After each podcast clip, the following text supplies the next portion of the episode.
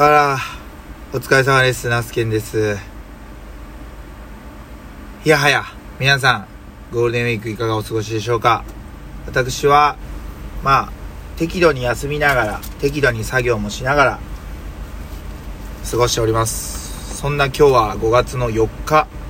何曜日か忘れたんですけども、時刻夕方17時半となっております。いつも朝収録してるんですけど、最近はね、まあ朝にちょっと作業したいということで、えー、なかなかちょっと収録の方できてないんで、まあ今後はね、空いた時間見つけて収録していくっていう感じになるかなと思いますけども、どうぞよろしくお願いします。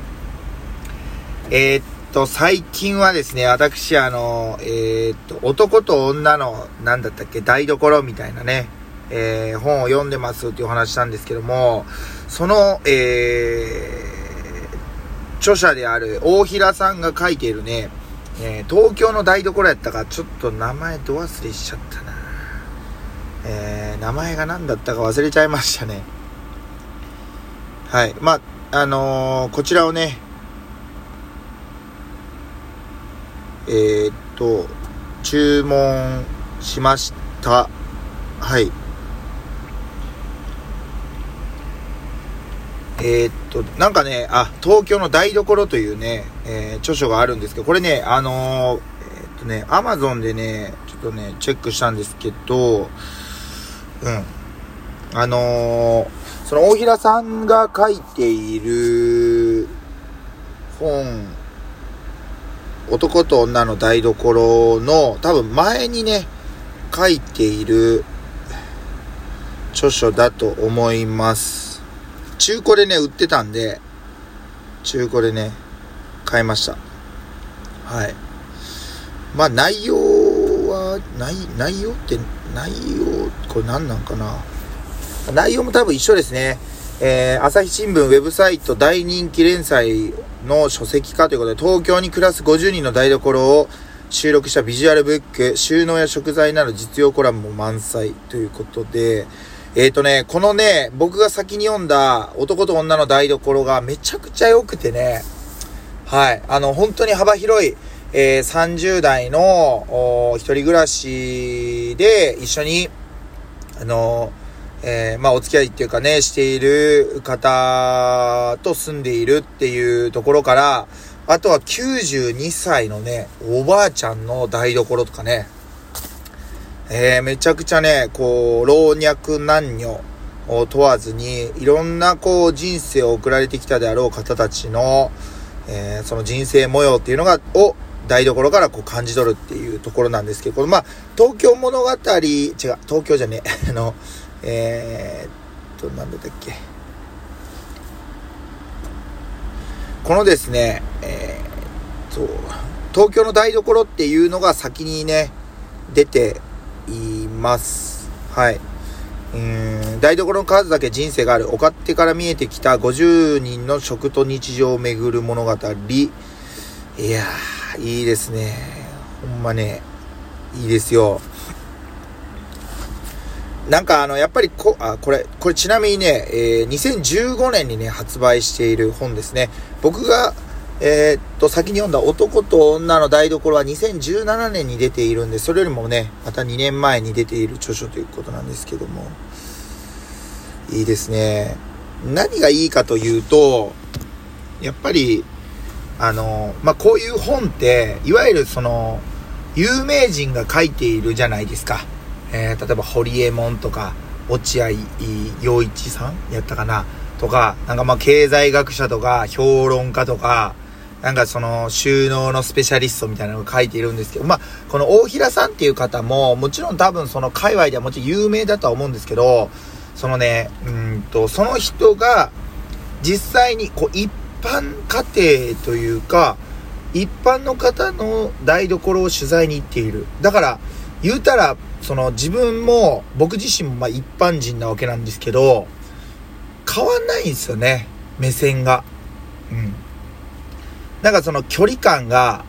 やっぱりその、程よい。うん。えー有名な方たちが本を読んでいて実践されているっていうのを見て感化されるっていうことももちろんあるんですけど、ま、やっぱりね、あの、本当に、えー、自分たちと変わらない日常生活を送られている方たちの物語っていうのが、僕の中ではこう、妙に距離感が心地よくって、いつもね、本ってあんまりこう、スラスラこう読める本と全然読み進めれない本があるんですよね。買っちゃって満足してるっていうこともあるし。はい。なので、まあ、あの、そういった意味からも、めちゃくちゃ今回は、読んでよかったな。いろんな人生あるんだな。だから2017年に、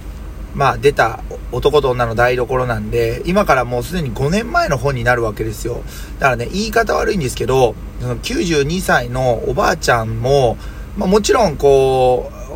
ご存命かもしれないし、ひょっとしたらね、ひょっとしたらですけども、もうお亡くなりになってるかもしれない。そんな方の、こう、生活をこう垣間見えるって、なかなかないなと思うわけですよ。うん。うん、なんか誰かわからない、でも日本に住んでいる、えー、同世代だったり40代、50代、60代、70代、80代、90代の人たちの人生をこう、ちょっとこう、触れることができるなんかすごくいいなと思いました。うん、はい。だからまあ、あの、ちょっと中古で、その、元となっているね、あの、東京の台所っていうところも読んでみたいなというふうに思った次第であります。うん、やっぱりまあ、あの、なんでこういう本を読むのか、ちょっと自分でもよくわかんない部分はあるんですけど、やっぱね、どこかでこう、もうちょっとこう人肌を感じたいって思っているのかなと思ったりもします。まあその、それこそツイッターをやめたっていうのも、まあツイッターをやっていろんなつながりができたっていうのももちろんあるんですけど、どこかこう現実離れしているような自分がいて、人肌をこう感じるっていうよりは、こう自分をよく見せようとか、こう、自分のことを認知してもらおうとか、知ってもらおうとか、いうことに重きを置いて発信してたんですけど、ま、別に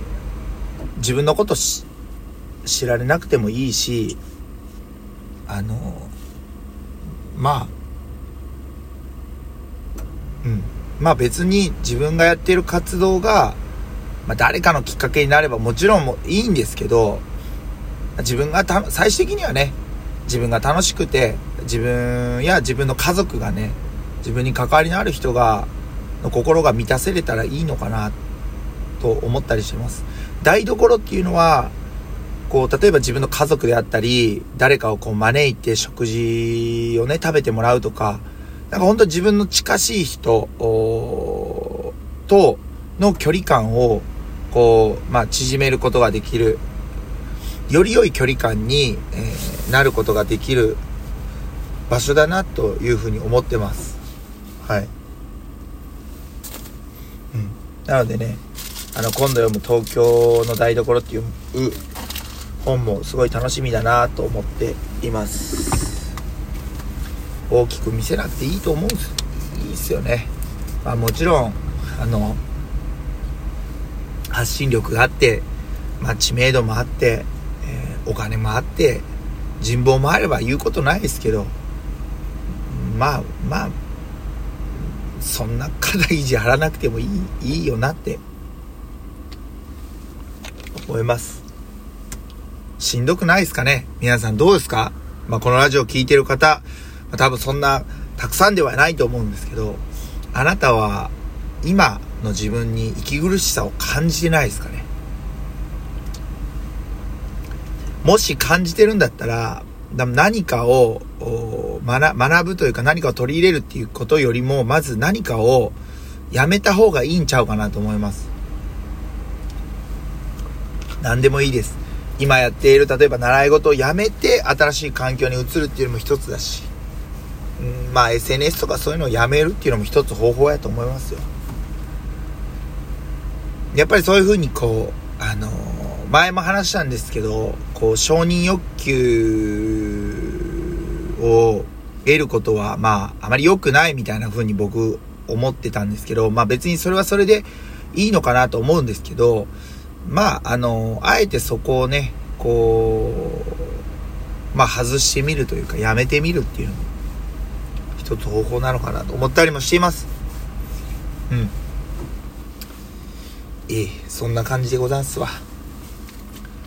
いやー今日もね、えー、たくさん仕事しましたナスの収穫午前中して袋詰めして昼からはねあのー、まあ、ちょっと路地のナスの、まあ、肥料振りと畝立てをやって今日一日終わったということでございます。しばらくまだ天気がいいんでね、あの畑作業頑張っていきたいなというふうに思ってます。明日は子供の日なんで、まあ、作業最低限にして、またちょっとお出かけしていきたいなと思います。三重県民の森にね、行ってアスレチックを子供たちと楽しんでやっていきたいなと思っております。はい。こんな感じで今日は終わり、終わるかな？はい。